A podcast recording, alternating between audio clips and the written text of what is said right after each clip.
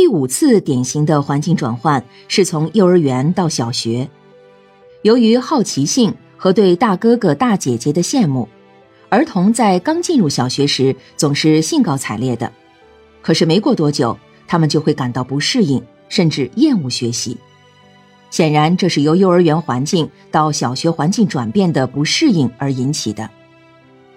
大体来说，可以分为四处不同。第一处是教育要求不同。幼儿园是保教并重，主要活动形式是游戏，教学的主要形式十分多样化，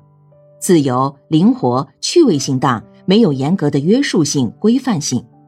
教学的形式也完全根据幼儿的身心特点设计。但是小学则是正规的、有要求的、严格的教育机构，教学形式以课堂教育为主。书本教育为主，逐步以抽象概念为主，并且还有严格的考核程序，而且从一开始就受到了分数成绩的压力，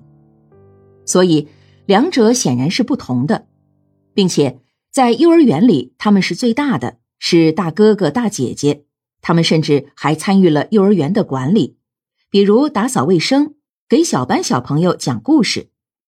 可是，一到小学。他们成为了最小的，几乎是什么都不懂，什么都不会，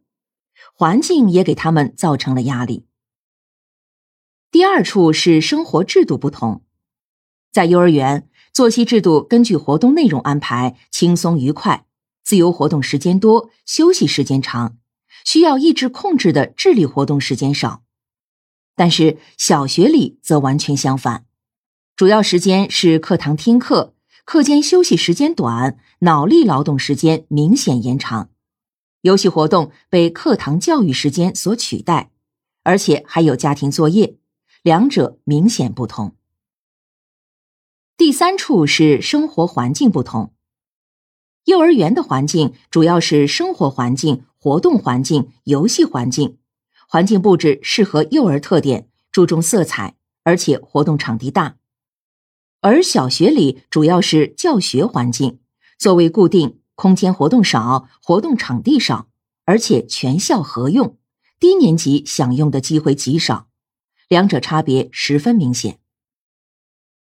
最后一处是师生关系不同，幼儿园教师待幼儿亲切友好，关心备至，个别接触多，而且幼儿也乐意把老师当妈妈看待。小学里老师虽然也亲切，可是学习要求比较严格，生活照顾少，教师态度严肃，甚至会使个别学生望而生畏。从幼儿园到小学，儿童进入正规的教育机构，社会对他们的要求有所提高，